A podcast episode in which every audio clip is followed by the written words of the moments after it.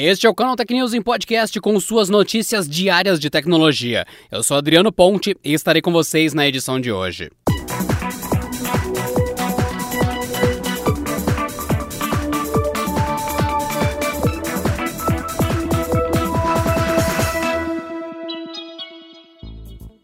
Aplicativo de comunicação criptografada Signal registrou atrasos no processo de cadastro na última quinta-feira devido a um volume acima do normal de novos usuários.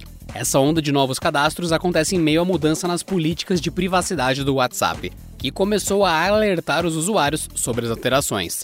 Na última semana, o principal aplicativo de mensagens do Ocidente passou a notificar que a nova política de privacidade entra em vigor em fevereiro. A nova regra, que passará a ser obrigatória para quem quiser utilizar o mensageiro, deixa claro que os dados pessoais no app passarão a ser compartilhados com o Facebook, podendo ser combinados com informações da própria rede social e do Instagram. Ao que tudo indica, a mensagem do WhatsApp assustou alguns usuários que procuraram e instalaram alternativas como o Signal o volume de novos registros sobrecarregou o sistema de envio de códigos de verificação do app. O armazenamento de informações pelo Facebook, dona do WhatsApp, não inclui o conteúdo de mensagens e mídias criptografadas de ponta a ponta.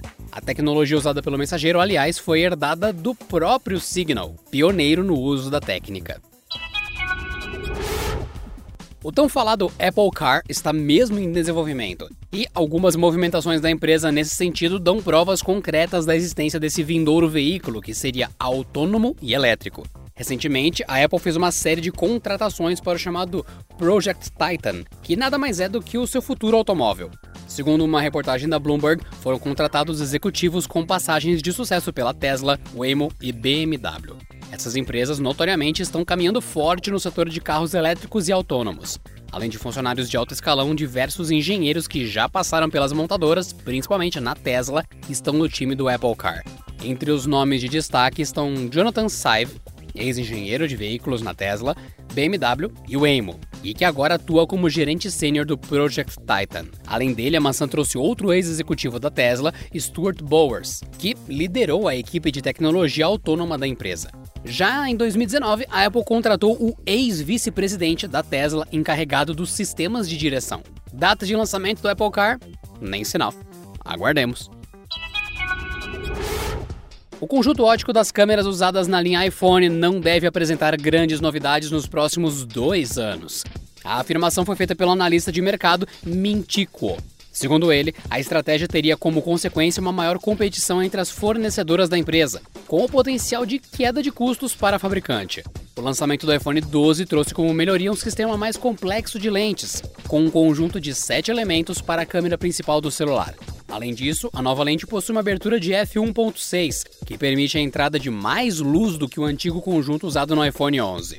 Kuo, com bom histórico de acertos nas informações sobre a Apple, previu anteriormente que a atualização do smartphone em 2021 deve contar com uma lente teleobjetiva 7P. Já o modelo 2022 pode trazer uma lente periscópica. Ao mesmo tempo em que aumenta o grau de complexidade do sistema óptico, a adoção de mais elementos amplia o interesse dos fornecedores da Apple. Assim, eles podem entrar em uma guerra de preços ao longo de 2021. A Logitech está lançando no Brasil o seu novo mouse, o MX Anywhere 3.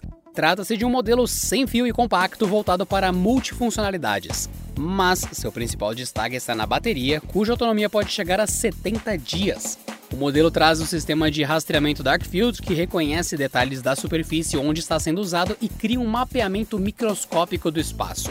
O resultado é que é possível usar o aparelho mesmo sem o mousepad e até em mesas de vidro. O modelo também conta com o scroll eletromagnético MagSpeed, que reduz o atrito e melhora a precisão durante a rolagem. Ele tem alcance de até 10 metros e, além da bateria de longa duração, o carregamento rápido via USB tipo C permite que o periférico funcione por 3 horas, com apenas um minuto de carga. Outra tecnologia desse produto é a chamada Flow. Trata-se da capacidade do modelo em se conectar com até três aparelhos via Bluetooth simultaneamente. O MX Anywhere 3 tem um botão dedicado para alternar entre os três produtos com mais facilidade. O mouse já está disponível no mercado brasileiro em três cores: grafite, cinza claro e rosa, e o preço sugerido é de R$ 499,90. Está cada vez mais claro que ninguém pode calcular a magnitude do recente ataque à SolarWinds, multinacional líder no fornecimento de serviços de TI.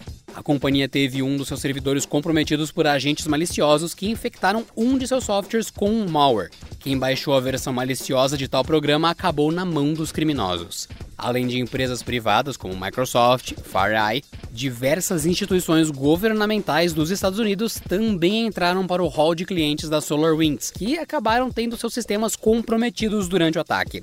Agora foi a vez do Departamento de Justiça dos Estados Unidos confirmar que também foi vitimado pelo incidente. Segundo um comunicado oficial do órgão, a invasão só foi confirmada no último dia 24 de dezembro, nove dias após as primeiras notícias sobre o comprometimento da SolarWinds surgirem na web. De acordo com o Departamento de Justiça, os invasores acessaram os sistemas Office 365 de seus PCs e leram e-mails enviados e recebidos por cerca de 3% de seus colaboradores. Em comunicado, o órgão afirmou que, após saber da atividade maliciosa, eliminou o método identificado pelo qual o hacker estava acessando o ambiente de e-mail do Office 365. A entidade afirmou que ainda não há nenhuma indicação de que algum sistema sigiloso tenha sido afetado. E essa edição do canal Tech News e Podcast fica por aqui. Nos vemos no próximo episódio com as principais notícias de tecnologia. Até lá! Este episódio contou com o roteiro de Rui Maciel e edição de Gustavo Roque.